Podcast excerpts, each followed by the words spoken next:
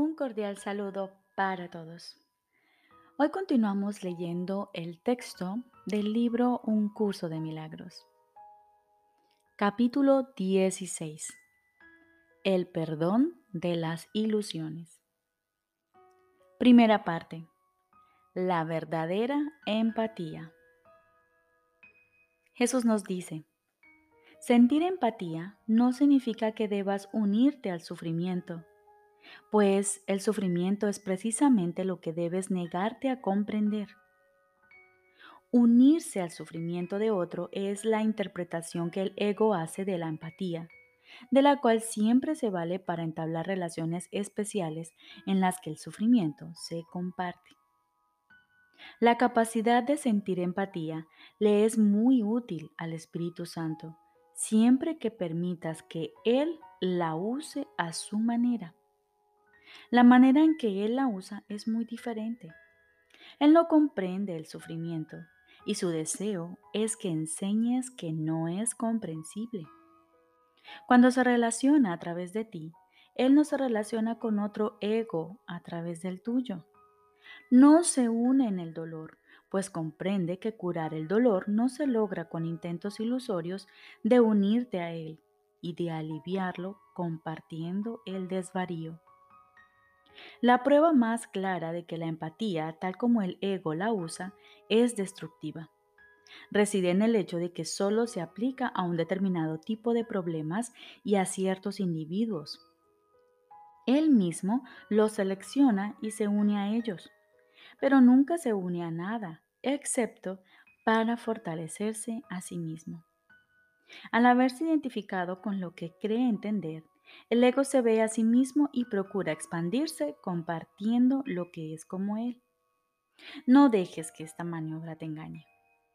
El ego siempre utiliza la empatía para debilitar y debilitar es atacar.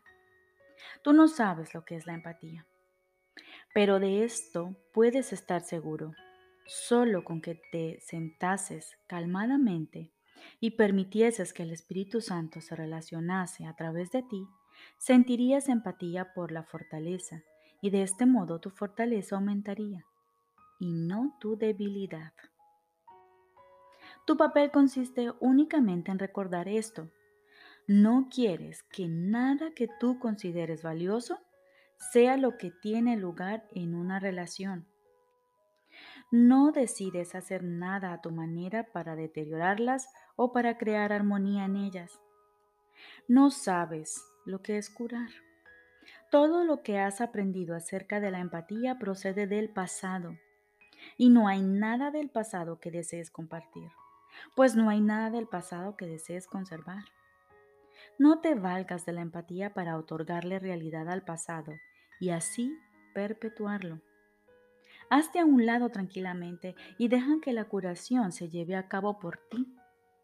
Mantén un solo pensamiento en la mente y no lo pierdas de vista, por muy grande que sea la tentación de juzgar cualquier situación y de determinar tu reacción basándote en los juicios que has hecho de la misma. Concentra tu mente solo en esto. No estoy solo y no quiero imponer el pasado a mi invitado. Lo invité y Él está aquí. No tengo que hacer nada, excepto no interferir.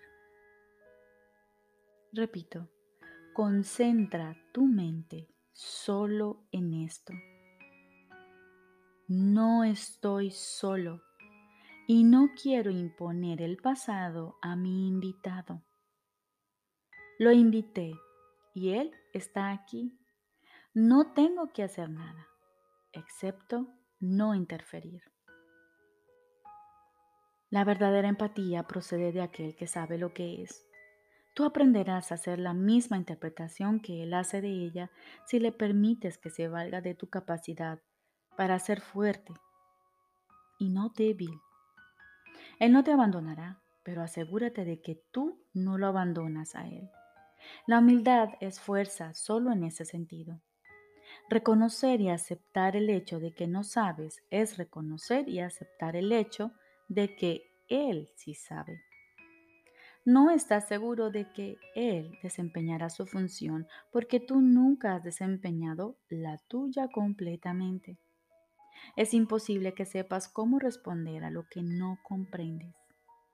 No caigas en esta tentación ni sucumbas al uso triunfante que el ego hace de la empatía para su propia vanagloria. El triunfo de la debilidad no es lo que deseas ofrecerle a un hermano. Sin embargo, no reconoces otro triunfo que este.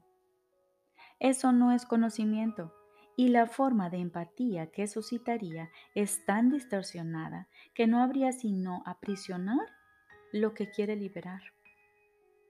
Los que no han sido redimidos no pueden redimir. Sin embargo, tienen un redentor. No trates de ser su maestro. Tú eres el estudiante. Él, el maestro. No confundas tu papel con el suyo, pues eso nunca le brindará paz a nadie. Ofrécele tu capacidad de sentir empatía, pues lo que deseas compartir es su percepción y su fortaleza. Y permite que Él te ofrezca su fortaleza y su percepción para que puedan ser compartidas a través de ti.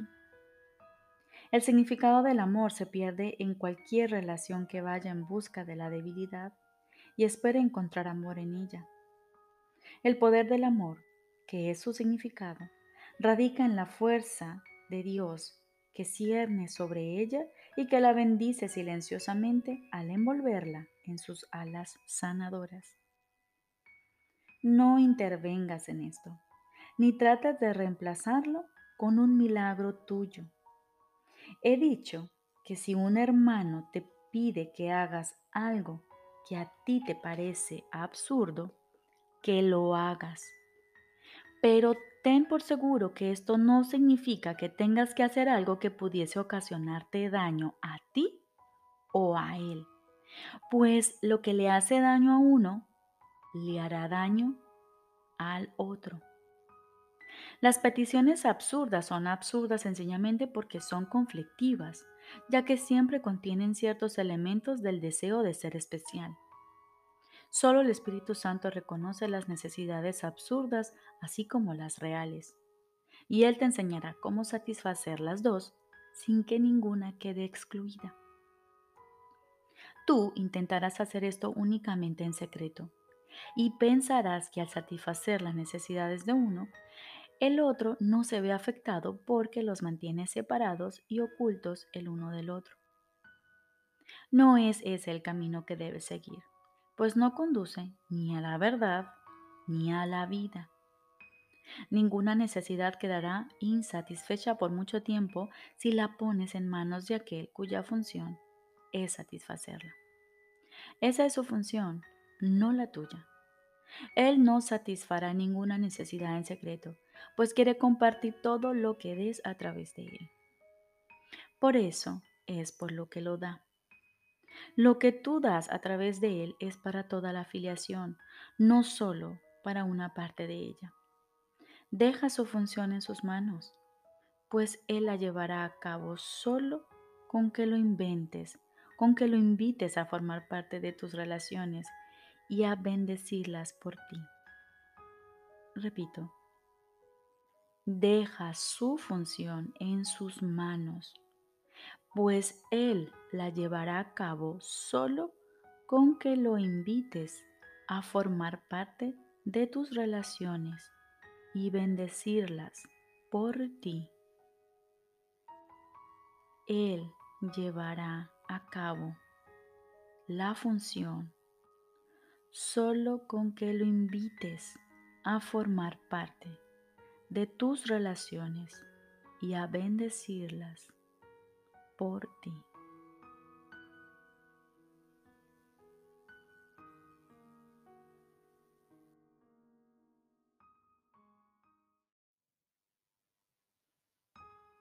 Ahora continuamos con el libro de ejercicios.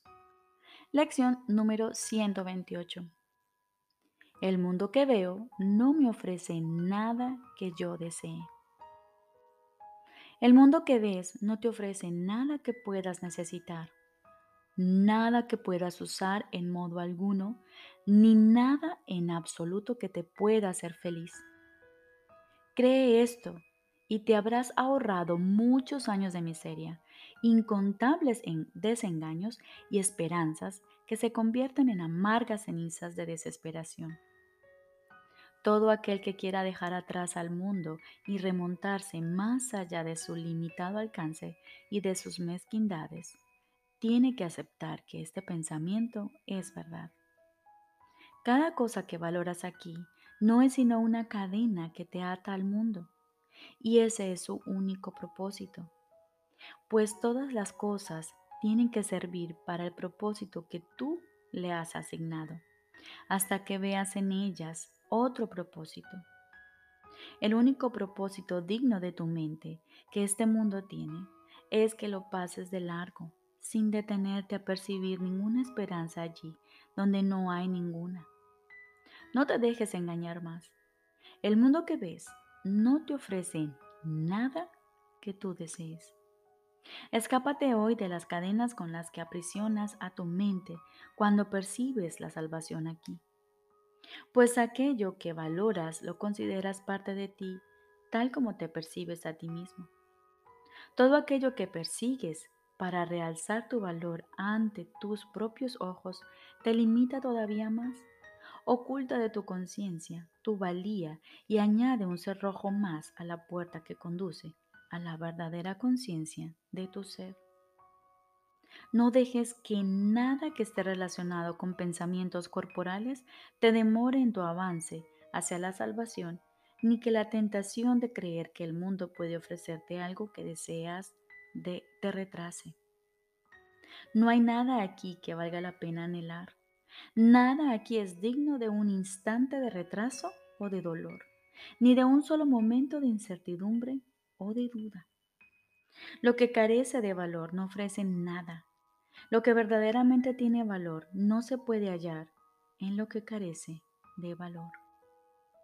Nuestra práctica de hoy consiste en abandonar todo pensamiento que tenga que ver con cualquier valor que le hayamos atribuido al mundo. Lo liberaremos de cualquier propósito que le hayamos asignado a sus aspectos, fases y sueños. Lo consideraremos en nuestra mente como algo carente de propósito y lo revelaremos de todo aquello que queríamos que fuese. De esta manera romperemos las cadenas que atrancan la puerta que conduce a nuestra liberación de Él e iremos más allá de todos sus insignificantes valores y limitados objetivos. Permanece muy quedo y en paz por un rato y observa cuán alto te elevas por encima del mundo cuando liberas a tu mente de sus cadenas y dejas que busque el nivel donde se siente a gusto. Permanece muy quedo y en paz por un rato y observa cuán alto te elevas por encima del mundo cuando liberas a tu mente de sus cadenas y dejas que busque el nivel donde se siente a gusto. Tu mente se sentirá agradecida de poder estar libre por un rato. Ella sabe dónde le corresponde estar. Libera sus alas y volará sin titubeo alguno y con alegría a unirse con su santo propósito. Déjala que descanse en su Creador, para que allí se le restituya la cordura, la libertad y el amor. Libera sus alas y volará sin titubeo alguno y con alegría a unirse con su santo propósito. Deja que tu mente descanse en su Creador para que allí se, le restituya la cordura, la libertad y el amor. Dale hoy 10 minutos de descanso en tres ocasiones. Y cuando abras los ojos después de cada una de estas sesiones, no valorarás nada que veas tanto como lo valorabas antes. Tu perspectiva del mundo cambiará ligeramente cada vez que le permitas a tu mente liberarse de sus cadenas. El mundo no es el lugar donde le corresponde estar y a ti te corresponde estar allí donde ella quiere estar y a donde va a descansar cuando la liberas del mundo. Tu guía es infalible. Haz que tu mente sea receptiva a él. Permanece muy quedo y descansa. Protege a sí mismo tu mente a lo largo del día y cuando pienses que algún aspecto o alguna imagen del mundo tienen valor, niégate a encadenar tu mente de esa manera. Y en lugar de ello, repite para tus adentros con tranquila certeza.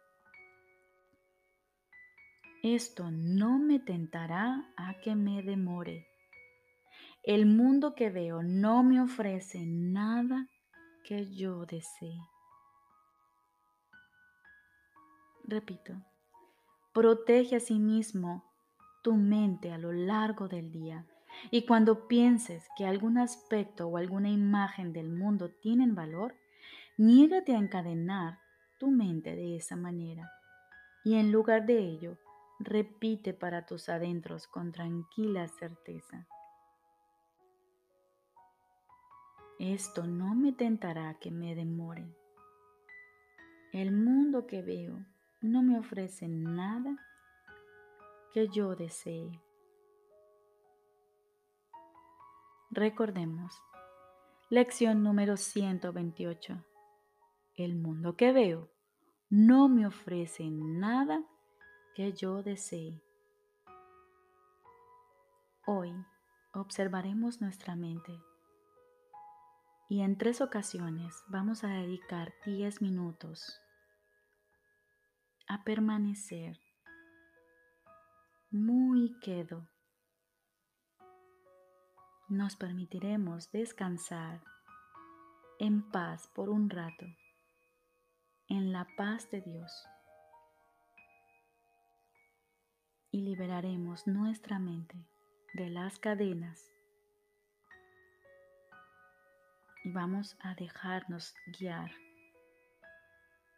por ese ser que nos brinda una guía infalible.